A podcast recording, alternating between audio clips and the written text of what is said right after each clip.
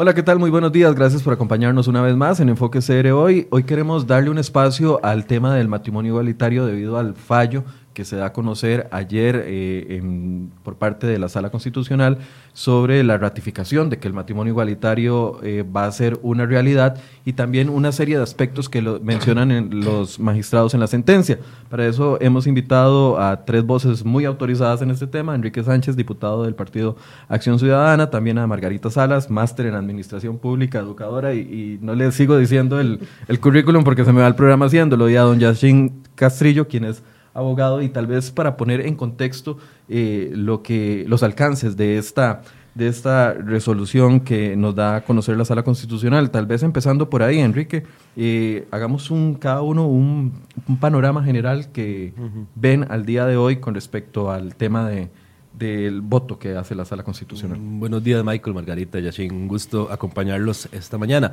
Eh, efectivamente, la sentencia completa, que era lo que estábamos esperando conocer, la redacción completa de la sentencia, deja varias claridades. En primer lugar, que los artículos que prohíben el matrimonio igualitario en el país son inconstitucionales por violación al derecho a la igualdad. Eh, en eso ya no hay discusión. Es matrimonio igualitario la figura jurídica por la que el país debe regular las relaciones de pareja entre personas del mismo sexo. ¿Con ley o sin ley? Con ley o sin ley. Ya, ya no es necesaria una ley sobre matrimonio porque los artículos son inconstitucionales. Ya la sala lo declara y además reitera en mucho lo que dijo la opinión consultiva en relación con la vinculancia de, las, de, la, de la Convención Interamericana, de los fallos de la, de la Corte Interamericana de Derechos Humanos. Eh, hay una cosa interesante en la sentencia, a mí me pareció incluso oportuna porque se ha generado mucha discusión al respecto y es hacer un, análisis y una explicación de la diferencia entre matrimonio como figura jurídica civil de regular las parejas eh, y el matrimonio religioso, la concepción del matrimonio religioso como un derecho del derecho eh, canónico, del derecho de las religiones a regular sus propias reglas internas que no se afectan en nada con esta sentencia. Que es uno de los temas que había generado más bulla en eh, todo es, Exacto, porque, porque, porque en nuestro código penal la figura se llama matrimonio. Si se llamara de otra forma, posiblemente no generaría el ruido, pero así se llama. Y así se llama porque es, y es una figura jurídica. No tiene absolutamente nada que ver con la visión religiosa del, del matrimonio o la concepción.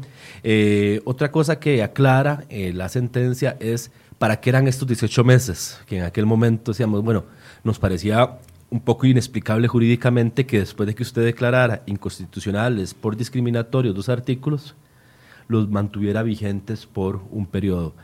Eh, aquí la sala hace este, lo que ellos llaman un estado de cosas inconstitucionales, que significa que no solo esos artículos son inconstitucionales, sino que hay en nuestra normativa una serie de artículos en varias leyes que están pensados en la lógica, en el dogma de que nunca iba a existir matrimonio entre parejas del mismo sexo. Eh, entonces, toda nuestra legislación está permeada por eso.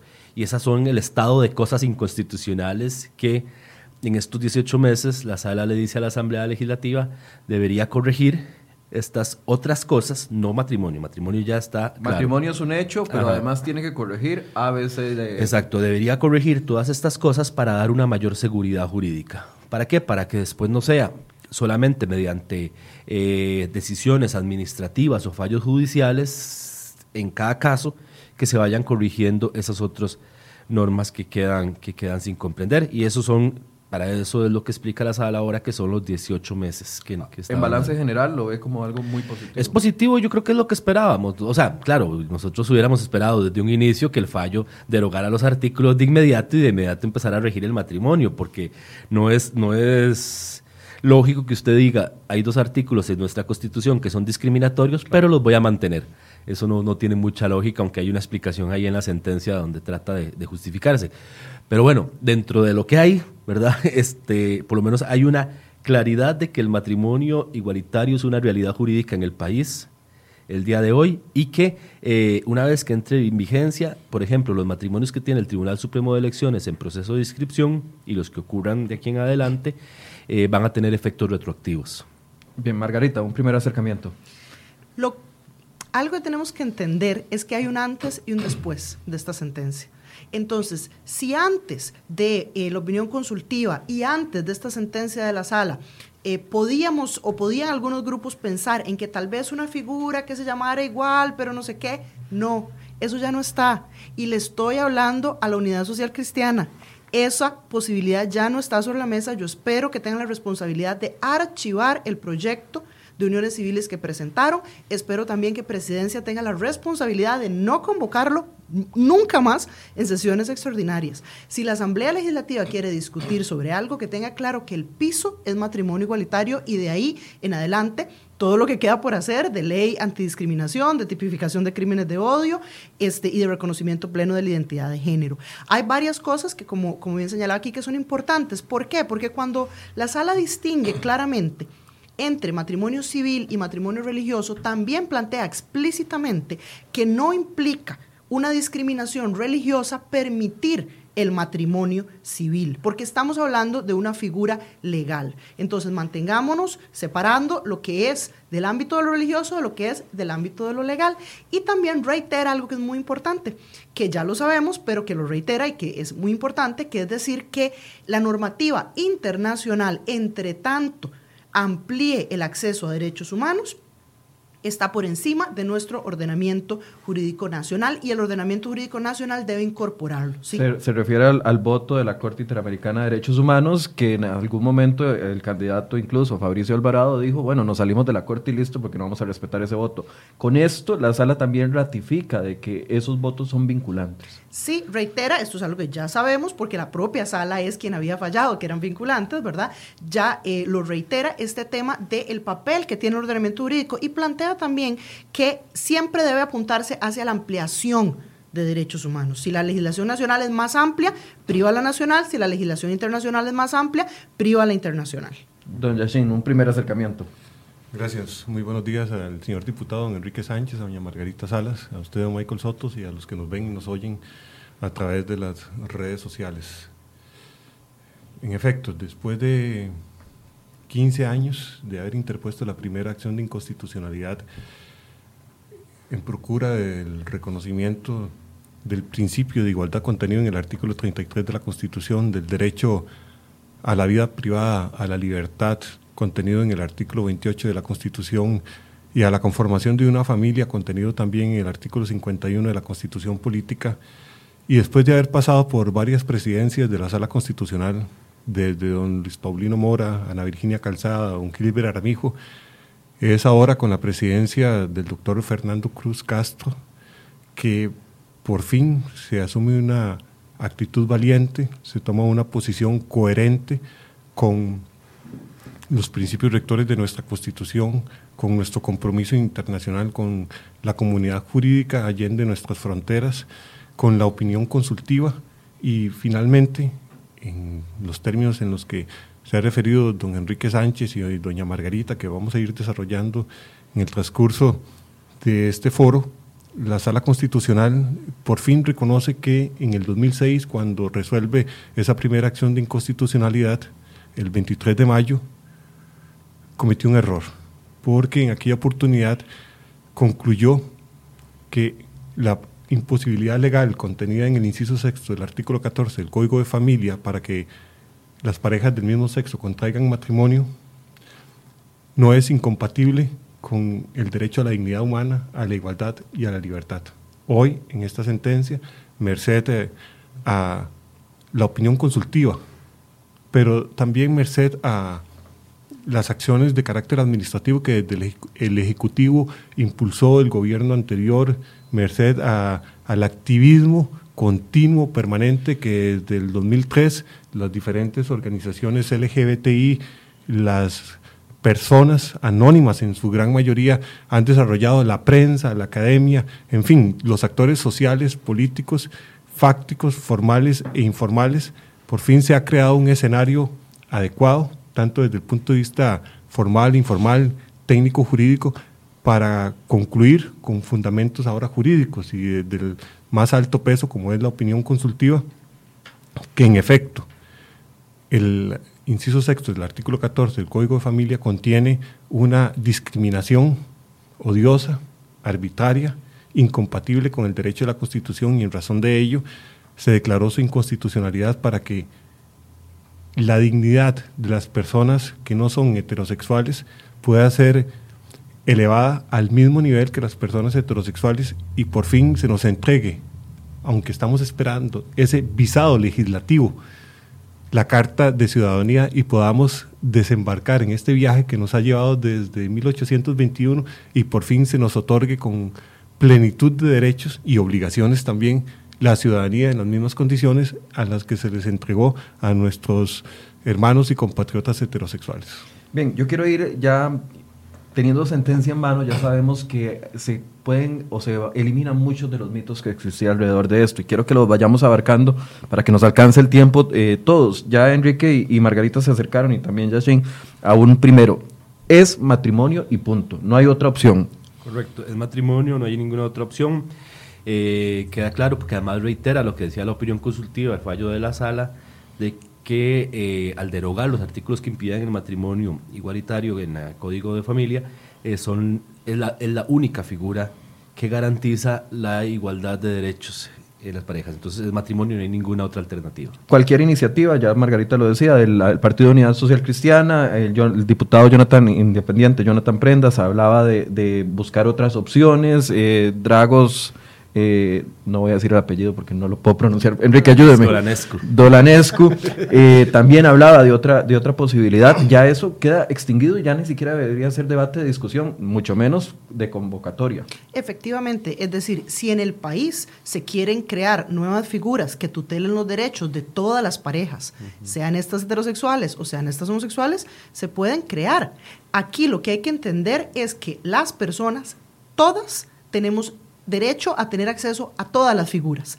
Porque usted decía, ¿es matrimonio sí o sí? Depende. Si la pareja quiere que sea unión de hecho, pues puede ser unión de hecho también. Sí, sí, sí. ¿Verdad? Yo me este, refería al término. Claro, pero, pero efectivamente, digamos, el tema aquí es tener todos acceso a todos los derechos. Y hay que enfatizar que la razón por la que se ha peleado tanto por el tema de matrimonio igualitario es por los derechos que tutela, es por los derechos que protege. Entonces, aquí lo que se está planteando, y a mí me llama la atención leyendo las varias cientos de páginas de la sentencia, que la sala, la sala reconoce, ha habido un cambio social, ha habido un cambio social, político y jurídico. Entonces, entendamos que no estamos donde estábamos hace unos años ¿sí? Esto ha cambiado y efectivamente ya no hay escenario, ya no hay posibilidad jurídica de crear exclusiones de figuras jurídicas a partir de la orientación sexual ni la identidad de género. Ahora, esto abre también un panorama a un abanico de otras normas, incluso por eso es que los eh, magistrados... Eh, asumimos que se tomaron el tiempo para poder analizar también las otras normas o las puertas que se abren en otras, en otras eh, posibilidades, porque hablábamos la semana pasada aquí de que una vez aprobado el, matrimonio igualitario, se abre puertas hacia el divorcio, hacia la adopción, hacia un montón de posibilidades y derechos que deberían de quedar iguales al mismo tiempo. Sí, el escenario hoy es totalmente diferente y esto no es obra de la casualidad ni es tampoco producto de, una magia jurídica o de una alquimia política, sino que es resultado directo de esa constante participación, de ese constante y permanente activismo de miles y miles y miles de personas, la mayoría de ellas anónimas, que han contado con esa palanca que ha permitido que adquiera el nivel que hoy tenemos, que es el escenario político a través de los distintos actores, especialmente del gobierno anterior, que impulsó desde su ámbito de acción en el Ejecutivo acciones que eh, hoy encuentran reflejo en la opinión consultiva, pero que necesariamente deben también encontrar reflejo a nivel legislativo mediante la promulgación de una ley que ya hoy lo encuentran a nivel judicial. De manera que de los tres poderes que deben completar este eh, panorama, el judicial, el poder judicial, el poder ejecutivo, falta uno y no puede quedarle debiendo a la ciudadanía, que es el poder legislativo. El poder ejecutivo ha hecho su tarea, ha hecho su labor, ha hecho en el periodo, eh, en el cuatrienio anterior lo que le correspondía siempre dentro de su ámbito de acción, conforme lo manda la Constitución. El poder judicial, el 8 de agosto y ayer, ha cumplido con lo que le manda la Constitución. Estaba en deuda ambos poderes de la República. El que sigue en deuda es el poder legislativo. Urgimos a la Asamblea Legislativa para que independientemente de las posiciones de los legisladores, que son todas ellas respetables, de la ideología de cada uno de ellos, del convencimiento interno de estar o no de acuerdo, sean leales al juramento que hicieron cuando asumieron ese voto popular y juren proteger y respetar la Constitución y las leyes. En este caso, hay una, ley hay, una opinión consultiva que es vinculante. Eh, la resolución de la Sala Constitucional, aunque no en forma prolija, como en otros aspectos, sí menciona y cita el voto 231395, que es donde la Sala Constitucional por primera vez se manifiesta a favor de la vinculatoriedad o de la obligación de parte de Costa Rica de acatar tanto las sentencias emanadas de la Corte Interamericana en procesos litigiosos como las sentencias, entre comillas, que son productos de opiniones consultivas máxime cuando el Estado consultante es Costa Rica. De manera que no existe ninguna duda de que existía en este interregno, en este lapso, en este periodo que iba a decir la sala si eran o no vinculantes las opiniones consultivas y propiamente la OC 24 de la Corte Interamericana del 9 de enero. Bueno, ya esa duda se despejó. Sí es vinculante. Y esto es importante, es esencial, es trascendental, porque en esa opinión consultiva, en relación con el tema que tocaba don Enrique y doña Margarita, y que usted consultaba, se dice clara, expresa y específicamente sin lugar a dudas. No se puede llamar diferente a lo que es igual, no se puede legislar con figuras jurídicas alternativas para venir a regular con un contenido ni siquiera igual y menos diferente la institución del matrimonio ni de la unión de hecho. No se pueden crear figuras alternas, de manera que lo que corresponde a la Asamblea Legislativa dentro de su ámbito de acción es eh, regular aquellos aspectos que sobre los que hoy hay sombra, sobre los que hay duda, como lo mencionaba don Enrique, doña Margarita, en relación con aspectos relativos a los apellidos de las personas menores de edad, a la afiliación y otros que se derivan directamente ya de esta temática. Antes de entrar en esos derechos, ¿habrá ambiente para que en 18 meses la Asamblea Legislativa pueda llegar a un acuerdo y aprobar una ley cumpliendo la, la instrucción de la Sala Constitucional? Le voy a dejar a Enrique de último, Margarita.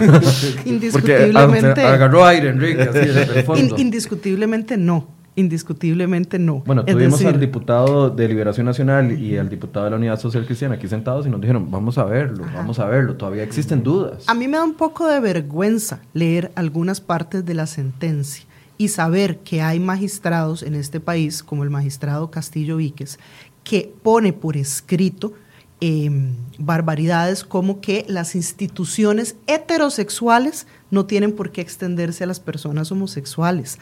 Eso está en la sentencia. ¿Estamos hablando de instituciones como? Estamos hablando de instituciones como el matrimonio, estamos hablando de instituciones sociales concretas, legislación normativa. Es decir, hay personas en nuestro más alto tribunal que siguen eh, reforzando la desigualdad.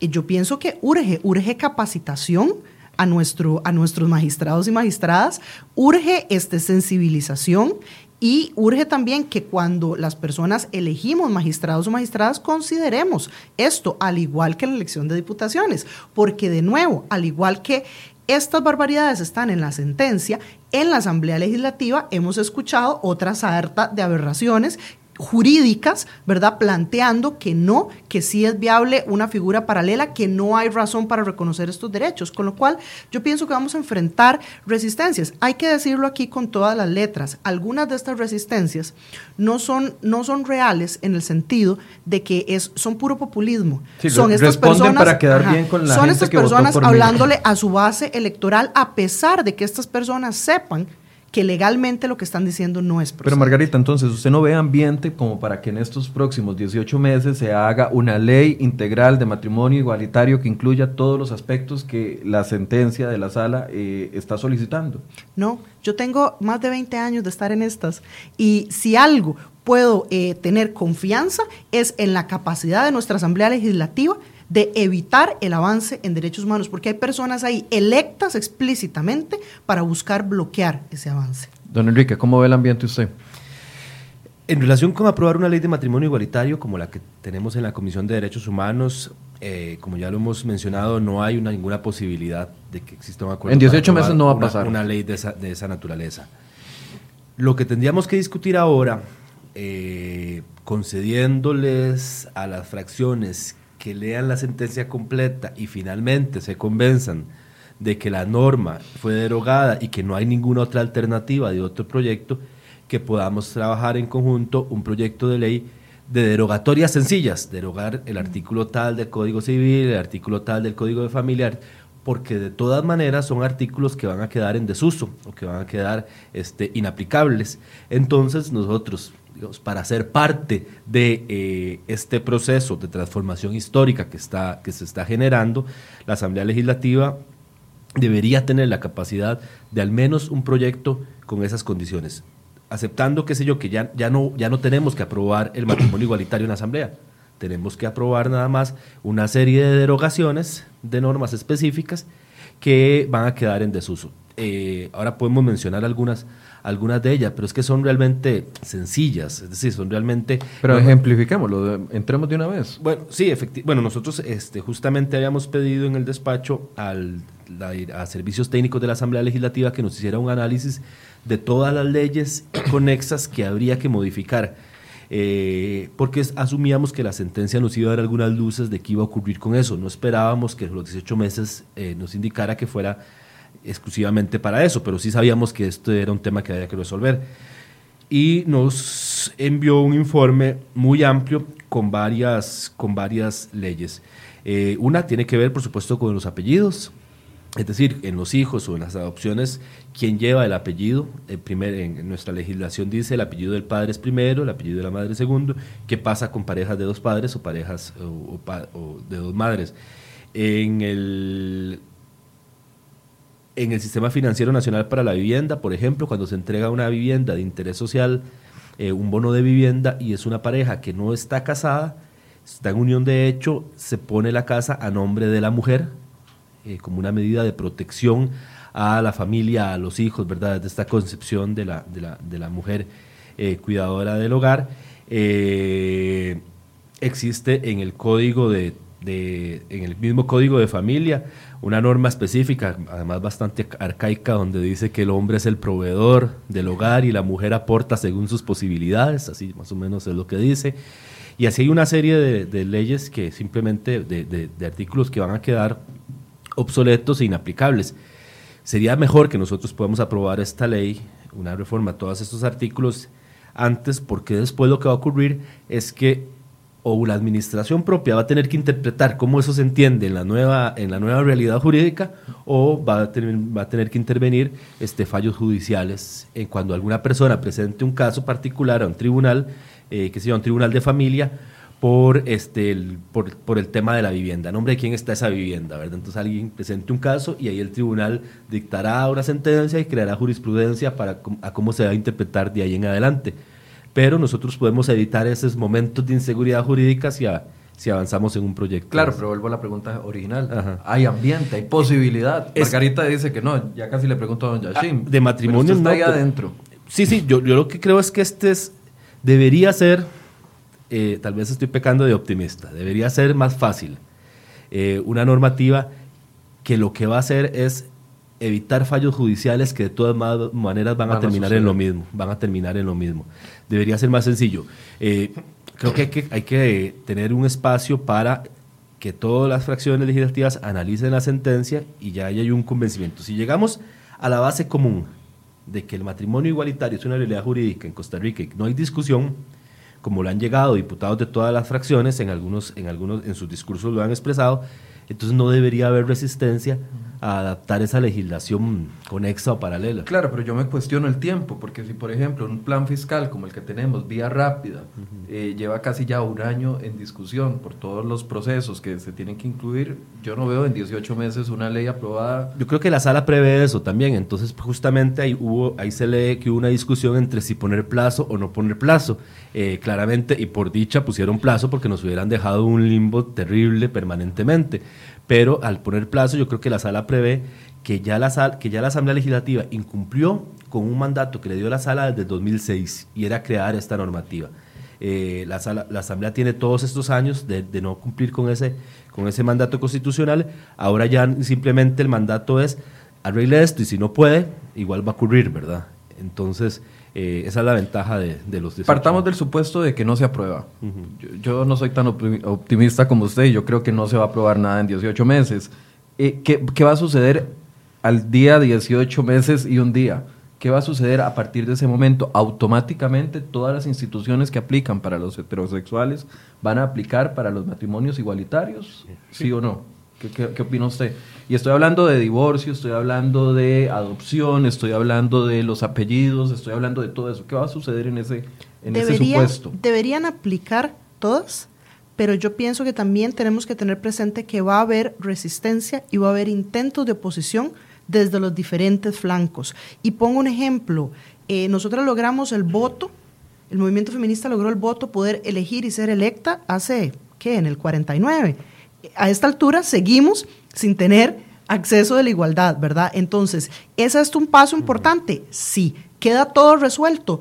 No. porque la ley nunca deja todo resuelto, hay un proceso de transformación social que hay que hacer y porque van a haber resistencias desde los diferentes eh, juzgados y trincheras. Tenemos que entender que hay muchas personas que se oponen a la igualdad y al avance de los derechos humanos a lo largo de todo nuestro aparataje institucional. Entonces hay que presionar, no hay que, no hay que pensar que aquí ya todo quedó resuelto.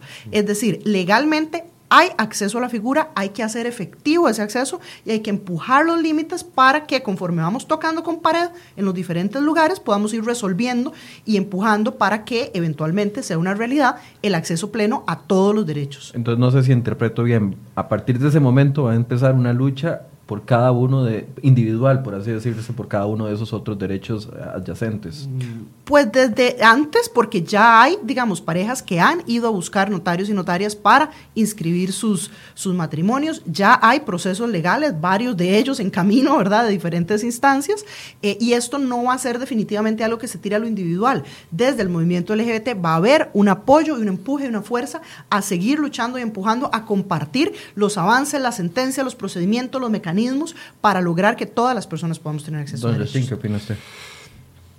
En el 2006, la Sala Constitucional resolvió que ante el vacío legislativo se encontraba ante una situación de ley referenda y que correspondía a la Asamblea Legislativa dictar una ley que dotara de un marco jurídico los efectos personales y patrimoniales del vínculo jurídico o el vínculo establecido por parejas del mismo sexo, sea unión de hecho o matrimonio.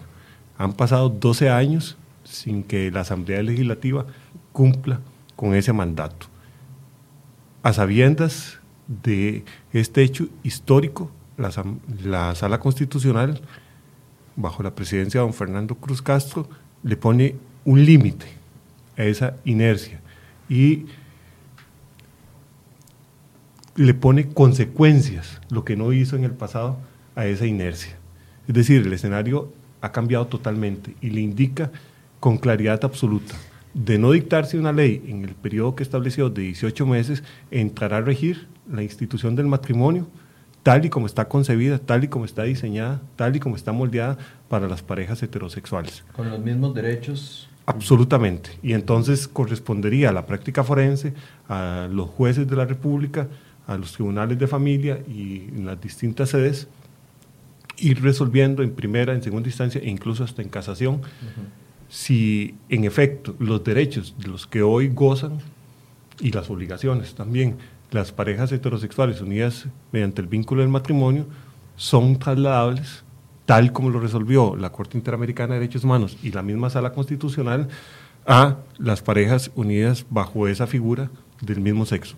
Importante aquí es que también estamos ante un escenario diferente, puesto que ya se le puso límite si, eh, desde mi perspectiva de penalista, si los diputados o algún diputado manifiesta en forma expresa que no cumplirá con la orden de la Sala Constitucional, sin establecer matices, sin establecer eh, condicionamientos, sino simple y sencillamente se revela, desafía la orden de la Sala Constitucional, eventualmente estaría incurriendo en el delito de desobediencia a la autoridad. Porque debe entenderse que es una orden que no tiene interpretación, es una orden que debe ser cumplida. El ámbito de negociación en la Asamblea Legislativa, don Enrique podrá decirnos, cuáles son los más y los menos, cuáles son los límites, etcétera. A diferencia del pasado, además, yo más bien sí soy optimista, porque hoy contamos los que somos defensores, los que luchamos por los derechos humanos y en particular por la población LGBT, pero en general por los derechos humanos, porque esta es una lucha que debe verse dentro de un marco general, por supuesto, dentro de un marco particular para los que hemos dedicado gran parte de nuestra vida a este punto en particular. Pero hoy contamos con un músculo político que antes no contábamos, que es con don Enrique Sánchez. Y él, desde que llegó a la Asamblea Legislativa, desde antes, ha validado, ha legitimado ese voto popular que lo llevó a la Asamblea Legislativa y estoy absolutamente convencido que terminará haciéndolo hasta el último día en la Asamblea Legislativa y que vea materializada en una ley lo que la Sala Constitucional resolvió. Don Enrique, ¿cómo cree usted que Perdón, se va a ir pero, resolviendo nada, eso? nada más agrego. A esto eh, debe añadirse que está en curso una demanda ante la Corte Interamericana de Derechos Humanos que ya lleva seis años por estas mismas circunstancias. Ahora, eh, tarde o temprano, esperemos que no ocurra lo de la inseminación in vitro, que ante la rebelión de nuestro Estado fue condenado. Y esperemos que en forma anticipada a que se realice el juicio ante la Corte Interamericana, ya tengamos una ley de matrimonio aquí y podamos ir ante la Corte Interamericana a decirle, mire, ya tenemos la ley, la demanda ya no tiene mayor sentido. Yo, creo que esto tiene que ver con una realidad en todas, las, en todas las luchas y avances en materia de derechos humanos. La igualdad tiene al menos tres niveles. Un nivel simbólico en el que el país tal vez ha avanzado bastante con un Pride masivo como el que celebramos, con una representación de las personas en espacios de poder, con, un, un activismo mucho más activo, dinámico, con acceso e incidencia real. Es decir, desde eso hasta la, la colocación de banderas en instituciones públicas y demás. Eso es un nivel. Este nivel que estamos superando ahorita o que estamos alcanzando Un, nivel más simbólico, Ajá. así. Es eh, hay un segundo nivel que es el nivel normativo, que es este que estamos logrando alcanzar ahora, que es donde existen ya reglamentos y leyes y un fallo constitucional que, que crea una norma y que una norma que garantiza en el papel la igualdad. ¿verdad? En el papel garantiza la igualdad. Pero la igualdad, el tercer nivel es la igualdad cultural. Y la igualdad cultural no la construye una norma. La norma facilita que eh, los países puedan ir avanzando en el reconocimiento de los derechos y en el respeto a la igualdad. La existencia de, como mencionaba Margarita, del voto y la participación política de las mujeres no garantiza que hoy exista participación real y acceso real de las mujeres a los espacios de poder pero seguirá luchándose en esa, en esa dirección.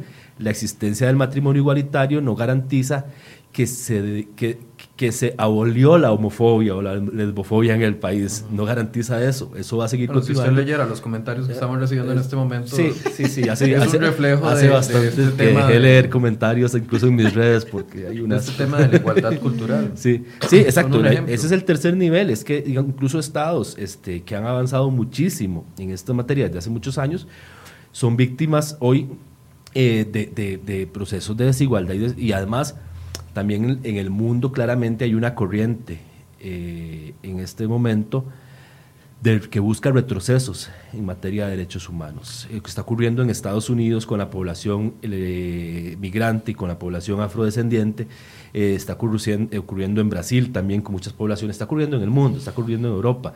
Entonces no es, nosotros no podemos pensar que una norma nos garantiza que al día después de la norma todos somos iguales eh, y en disfrute pleno de derechos, porque no lo son tampoco en Costa Rica las personas indígenas o las personas con discapacidad o las mujeres, ¿verdad? O sea, la construcción de la igualdad es un proceso permanente que nunca termina. Que se va a fortalecer con el respaldo de la aplicación de las normas Es jurídicas. fundamental la norma, la norma es fundamental para construir ese proceso, pero no es suficiente. Eh, por eso es importante también que lo mencionaba Margarita, que en la institucionalidad pública haya personas con el convencimiento de respeto a la institucionalidad, al Estado Social de Derecho, a las normas internacionales que nos rigen en el Poder Judicial, en el Poder Ejecutivo, en la Asamblea Legislativa, para que sean colaboradores y colaboradoras en este proceso de avance y no en un proceso de retroceso. Habla, hablando de esa construcción de, de igualdad eh, cultural, yo creo que es muy importante hacer un énfasis, aunque sea de un minuto cada uno, en el tema de la importancia de la definición de matrimonio y de la separación de la figura de matrimonio civil de, la, de matrimonio eh, eh, de iglesia, porque creo que eso es un punto vital que si se, se logra explicar va a llevar a claridad a muchas personas. No sé si gusta empezar, Enrique, que se tiene que ir un poquito antes hoy. Sí, eh, eh, vamos a ver. Se tiene que ir a las 11 y 15. El, el matrimonio religioso es, una, es un sacramento en la religión católica, en, otros, en otras religiones tiene sus propios nombres, pero es una concepción, digamos, de cuál es la forma en la que ellos conciben la, la, la bendición de Dios en su, en su religión. El matrimonio que está en nuestro código de familia es la figura jurídica por la que el Estado costarricense decidió regular todo lo relacionado con las relaciones de pareja, con todas las relaciones de pareja. Es una figura jurídica. No tiene absolutamente nada que ver con la otra figura, aunque se llame igual. Es decir, si en nuestro código familia a los, a los constituyentes se les hubiera ocurrido, en lugar de ponerle matrimonio, ponerle ser hoy, estaríamos hablando del el derecho al ser hoy, ¿verdad? Este, es decir, es solo un nombre. Es solo, una, un, nombre. un, nombre. que no representa una, una construcción eh, religiosa. No, no, no representa, claramente. Sí, sí lo representa para la gente ajá, que cree, pero, pero a nivel legal. Lo, lo, que está claro aquí es que el derecho al matrimonio civil de parejas del mismo sexo no le afecta a las religiones en nada, sus propios ritos y sus propias costumbres y su propia doctrina no les afecta, ni les interfiere, ni los va a obligar absolutamente nada. Y otra cosa central es que el otorgarle derechos a las parejas del mismo sexo no le quita derechos a nadie más, no le quita derechos de las parejas heterosexuales, ni le quita derecho a las religiones o a las personas que profesan una religión determinada a continuar sus prácticas y su doctrina como lo ha llevado hasta el día de hoy. Margarita, ¿por qué era importante esta, esta aclaración? Es importante que entendamos que la libertad religiosa lo que me da a mí es la libertad de creer en lo que yo considero que, que, existe y que creo y que considero sagrado y de ejercer eh, las prácticas y los ritos de mi religión. La libertad religiosa no me da a mí la libertad de obligar a otras personas a observar mi fe. Y esta distinción es muy importante. ¿Sí? Es decir, cuando protegemos la libertad religiosa, protegemos la libertad que tiene cada persona a ejercer su religión, pero eso no implica que ninguna persona, y mucho menos el Estado, tenga la potestad o el derecho de obligar a las demás personas a cumplir con los preceptos de una fe en particular. Por eso es fundamental que Costa Rica avance hacia un Estado laico y elimine la confesionalidad de su articulado. Porque imagínense en sistema de salud que yo decidiera entonces que voy a adoptar un precepto eh, religioso, eh, por ejemplo, de testigos de Jehová, eh, como, como política pública. Y entonces impido que se realicen eh, transfusiones de sangre en todos los hospitales porque eso va en contra de mi religión. Esa es la misma argumentación que se está dando para decir, bueno, es que va en contra de mi religión que las personas del mismo sexo se casen. Perfecto con su religión y con su fe. El, el diputado Sánchez se tiene que ir ya en este momento, pero no uh -huh. quiero que se vaya nada más sin, sin argumentar algo que, que dice. Eh, no se está violando el derecho de los demás. Eh, usted es claro en eso. Sin embargo, cuando uno lee algunos de los comentarios y hablan de, por ejemplo, el tema de adopción, dice, se está violentando el derecho del niño a tener un papá y una mamá. Quiero que me desarrolle ese punto para eh, que quede claro antes de que usted se, se tenga que ir. Bajo, bajo el principio del interés superior del niño, el derecho del niño o de la niña es tener protección, es tener seguridad, es tener cuidado, es tener amor, es tener una familia la construcción de esa familia o la, o la, concepción de cómo es esa familia no es la familia que desde una visión determinada tiene una persona, es todos los tipos de familia que puede existir en el país. Eh, entonces, eh, ese es el principio de interés superior del niño. El interés superior del niño no es a que yo tengo el derecho a, a que, a adoptar un hijo, no, el derecho no es mío, el derecho es del niño o la niña a tener una familia y la construcción o la visión de cómo es esa familia, incluso la sala lo, lo, reitera acá y lo ha hecho la opinión consultiva también, sobre la, las diferencias, el reconocimiento de que la familia es un concepto variado, diverso, donde existen diferentes tipos de familia, que todas ellas pueden ofrecer cuidado, amor, protección a ese, a ese niño o niña. Entonces, usted me tiene que no se está violentando ese, ese no, no, no, eso está clarísimo. O sea, yo, que alguna persona me diga, ¿qué derecho se le violenta con el hecho de que yo me pueda casar con mi pareja. Sí, ¿Qué, qué se le está violentando a esa persona? Una sola cosa que me diga cuál es su derecho violentado, no existe ningún derecho violentado. Al tener derecho otra, otra persona, otra pareja. Bueno, muchas gracias muchas por gracias acompañarnos. Perdón que interrumpa ahí, pero No, lo no mismo, se que, preocupe. lo mismo que Eh, está diciendo don Enrique. adelante. Sí, lo dijo la Corte Interamericana en el caso Atalá Rifo versus Chile. ¿Cuál es el, caso? Por favor, explíquenos. En ese caso, lo que se estaba estableciendo era el derecho de una madre de continuar con la custodia, con la crianza de sus hijas, a pesar de mantener una relación con una pareja del mismo sexo. Entonces, eh, la Corte Interamericana estableció que conformaba una familia y que eh, las personas menores de edad, sus hijas, no sufrían ningún menoscabo en tanto y en cuanto la familia conformada por su madre biológica y la pareja de ella los proveían de amor, de afecto, de cariño, de cuidado, es decir, de todo lo del bienestar emocional, físico, psicológico, material y de todo lo que debe tener una persona menor de edad para que crezca como una persona digna, como una persona feliz, como una persona que es absolutamente acreedora de todos los derechos, sea que esté con una pareja, que esté criado por una pareja heterosexual o por una pareja del mismo sexo, en este caso, Atalá Rifo por dos mujeres, o bien sea por dos varones. Margarita, ¿cuál es su interpretación de esto? Porque yo les comentaba que la semana pasada, cuando estaba doña Nisa acá, me llamaba mucho, poderosamente la atención y, y- y tal vez yo nunca había entendido el peso que tiene, por ejemplo, el tema del apellido. Y doña Nisa nos decía, si yo muero hoy, mis hijas y mis hijos, aunque pertenecen, o sea, son criados por mi esposa y por mí, y uno es hijo biológico de mi esposa, quedarían huérfanos. Entonces, eh, se están violentando derechos de niños. Tal vez Sí. aclaremos eso. Sí, y esto es algo que tenemos que tener muy claro. Para quienes eh, son defensores y defensoras de, de los derechos de la niñez, tenemos que tener claro que la ausencia de matrimonio igualitario en Costa Rica, una de las poblaciones que vulnera y cuyos derechos violenta son los niños, las niñas y los adolescentes. ¿sí? ¿Por qué? Porque justamente vulneran la seguridad jurídica de protección de sus familias. Sí, pero por una razón diferente, me está diciendo usted. Eh, no, digamos, vulneran sus derechos justamente por lo que usted mencionaba. No, no, es que yo le estaba comentando de que alguna gente dice que al tener op- oportunidad de adopción o de crianza a una pareja homosexual, se está violentando el derecho del niño a no tener un padre y una madre. No, jamás. Como bien explicaba Enrique, los niños y las niñas a lo que tienen derecho es a la seguridad y el amor de una, de una familia y a la protección. Tenemos que entender algo. Las familias conformadas por parejas de personas del mismo sexo existen, ¿sí? Es decir, Es la ley, la ley no las crea, esas familias existen. Lo que podemos decidir es si esas familias quedan desprotegidas o si tienen acceso a todos los derechos, nada más. No podemos disolver legalmente la existencia de esas familias. Esas familias existen y cualquiera que tenga hijos e hijas sabe la necesidad y la importancia de poder tener tutela legal sobre esos niños y niñas. ¿Para qué? Para miles de circunstancias. Algo tan sencillo como que usted se encuentra este, fuera del país, su pareja, la mamá de esos niños o niñas se encuentra en el país, esos niños y niñas tienen un accidente y tienen que ser llevados al hospital. Usted, si no tiene tutela, no puede tomar decisiones médicas sobre la vida de sus niños o niñas. Entonces, también tenemos que saber que afortunadamente la investigación nos ha demostrado que los niños y niñas criados en hogares homoparentales no presentan ningún problema de ajuste emocional, social o de desarrollo de su personalidad.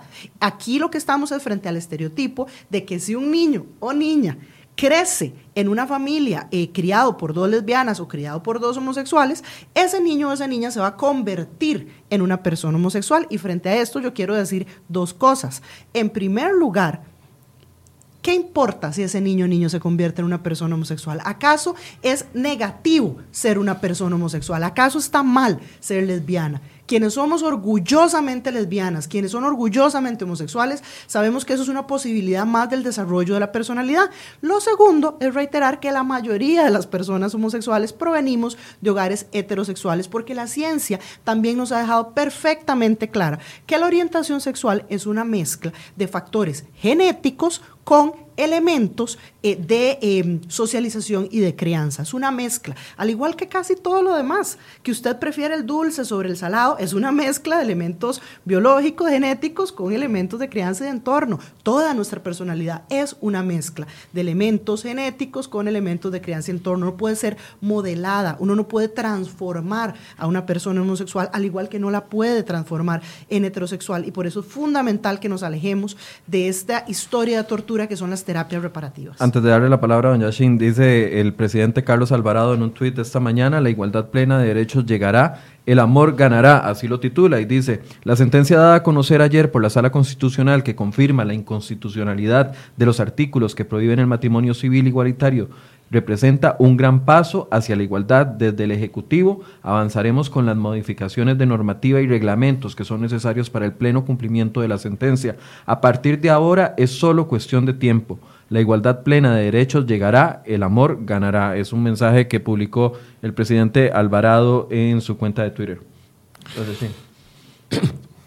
Lo que está haciendo el Estado costarricense a través del Poder Ejecutivo, del Poder Judicial ahora, de la ciudadanía desde hace muchísimos años y que falta la labor que tenga, que está pendiente por hacer de parte del Poder Legislativo, es ponerse acorde con la realidad. Es decir, eh, las parejas del mismo sexo, el vínculo jurídico que deriva de ellos, no van a ser más ni menos, ni se va a crear mayor o menor número de parejas por el hecho de la existencia de una norma.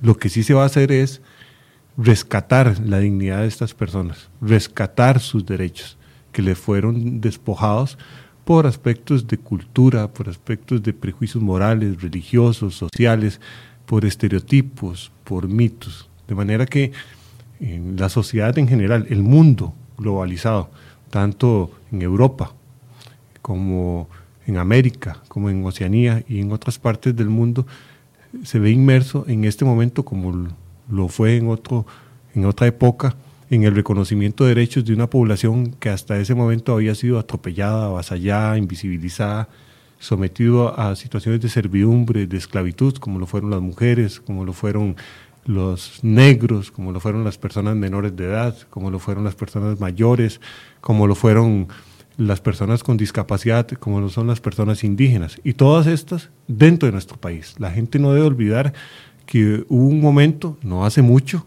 a mediados del siglo pasado, donde un negro, una negra, no, podía, pasar, de, de, Turrialba.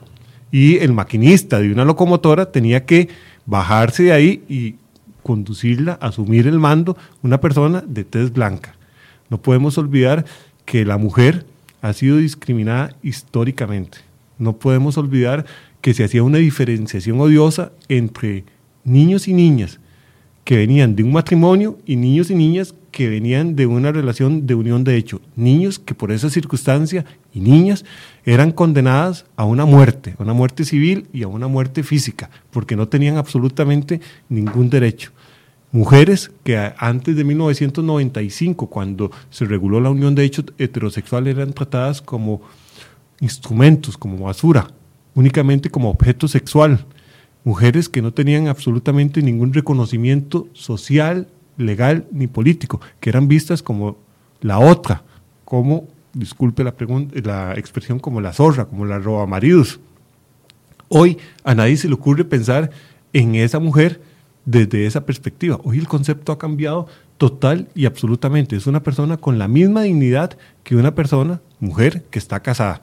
Bueno, de igual forma, la transformación que ha experimentado nuestra sociedad, principalmente, aunque ha habido una evolución un poco más lenta, un poco menos eh, tangible, pero eh, antes del 2000, pero que a partir del 2000 las nuevas generaciones tomaron eh, la batuta y realizaron una lucha que hasta ese momento había sido enclosetada y que a partir del 2003 fue total y absolutamente abierta, está dando frutos. Usted se va muy atrás, en los años 80, finales de los años 80, habían redadas de la, de la no fuerza pública en ese momento, sino la policía eh, en ese momento en bares homosexuales buscando gente. Y ese bares es, clandestinos, ese es un ejemplo. ejemplo tangible de la evolución que ha experimentado no solamente nuestra ciudadanía, nuestro pueblo, sino nuestras instituciones y nuestro Estado, porque el Poder Ejecutivo pasó en los 80 de ser represivo, de, ser, de perseguir a las personas simple y sencillamente por su orientación sexual, a dictar normas de carácter administrativo que le dan y le conceden y reconocen derechos a las parejas del mismo sexo e incluso a las personas individualmente consideradas. Para ir cerrando, eh, muchos de los comentarios que yo, por supuesto, trato de filtrar para no caer en imprecisiones en, en vivo, pero muchos dicen, ¿por qué no invitaron a alguien que estuviera en contra del matrimonio igualitario? ¿Por qué no invi- invitaron a alguien que se oponga al aborto? ¿Por qué no invitaron a alguien que se oponga a, a la adopción? Eh, ya eso no es discusión, Margarita. Exacto, es que tenemos que evitar ver esto como dos lados de una moneda, de una discusión que está en transcurso, porque esta discusión ya concluyó. ¿Sí? Es decir, eh, nuestro país tiene un contrato social que es que tenemos leyes y ordenamientos jurídicos y que eh, la sala constitucional es quien puede determinar si una legislación es parte de ese ordenamiento jurídico o no. Ese debate legalmente ya concluyó. Ese debate legalmente ya concluyó porque está agotado eh, no solo la- por vía de la sala constitucional, sino de la Corte Interamericana de Derechos Humanos. Entonces, esa vía está eh, agotada. Yo pienso que además tenemos que considerar que las voces del odio, las voces antiderechos, tienen de sobra tribunas tienen de sobra espacios y lo que necesitamos es conversar un poco más de cómo cada vez más debemos abrirnos a la garantía de derechos, de cómo nuestro lenguaje cotidiano debe transformarse, de todos los cambios que necesitamos hacer ahora en nuestro sistema educativo, en nuestras instituciones públicas, en nuestros programas de asistencia social, en, nuestro, en nuestras películas, en nuestros programas de radio, en todo, para entender algo que para alguna gente es muy difícil de aceptar, que es que la sexualidad es múltiple, que es perfectamente normal cualquiera de sus desarrollos y que la homosexualidad es una de las múltiples posibilidades de desarrollo de la personalidad. Esto nos lo ha dicho la Organización Mundial de la Salud, la Asociación Americana de Psiquiatría y ahora la Corte Interamericana y la Sala Constitucional de Costa Rica. Es decir, eh, hemos construido un consenso social que dice no se debe discriminar por orientación sexual y lo que necesitamos como sociedad comprender eso qué quiere decir en la práctica y cuántas de nuestras prácticas cotidianas van a eh, tener que transformarse, ¿verdad? En un primera instancia para que se logre aplicar la norma, porque desde hace eh, un par de años ya se puede asegurar a las parejas del mismo sexo ante la caja, pero yo conozco casos de personas a los que se los siguen rechazando en ventanilla. Entonces, un primer paso, que se aplique la norma. Un segundo paso, que se transforme la normativa conexa que hay que transformar. Y un tercer paso, que es más largo aún, ¿verdad? Que es que se transforme la sociedad hacia una sociedad eh, que garantice derechos y que evite la discriminación. Y le voy a decir algo más. Todas las personas seamos homosexuales o no, ganamos con esta transformación, porque una sociedad que es capaz de entender que está compuesta por una diversidad de personas y que no debe nunca tomar medidas para discriminar a aquellas personas que no se parecen a sí misma, es una sociedad que está colocando las bases para ser más democrática. Quiero darles un minuto a cada uno para que hagan una conclusión. Don Yashin, si gusta usted primero. Gracias. Eh, De nuevo, por la oportunidad, por el espacio. acrhoy.com. En realidad, eh, la última reforma constitucional al artículo 1 de nuestra Carta Fundamental establece que somos un Estado pluralista. Debemos ser consecuentes con ese principio y dejar los dogmas que excluyen a determinadas personas por su aspecto físico, por su orientación sexual, por sus creencias religiosas, etcétera. El progreso es una senda interminable que no acaba nunca. No es por virtud de una magia, de una alquimia jurídica que vamos a acabar con la discriminación. Esta siempre va a existir. En 1967, la Corte Suprema de Estados Unidos eliminó eh, la prohibición del matrimonio interracial. En 1955 se creó un precedente con el caso Brown versus Topeka, Junta de Educación de Topeka, donde se eliminó la segregación racial en las escuelas públicas. Sin embargo, hoy, en el 2018, seguimos siendo testigos de incidentes por discriminación racial, por racismo en contra de los afroamericanos, de los negros, de las negras en Estados Unidos.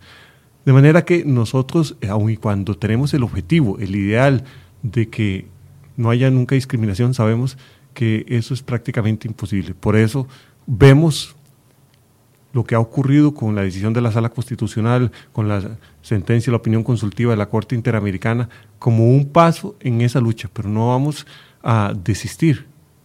Corresponde a las instituciones públicas, al Estado, a los tres poderes de la República, a los que estamos comprometidos con la defensa y protección de los derechos humanos, dar ese salto cualitativo del que hablaba don Enrique Sánchez, pasar de lo simbólico a lo normativo y de lo normativo a la realidad. Y ahí la lucha es constante, todos los días, todas las horas, todos los, toda la vida.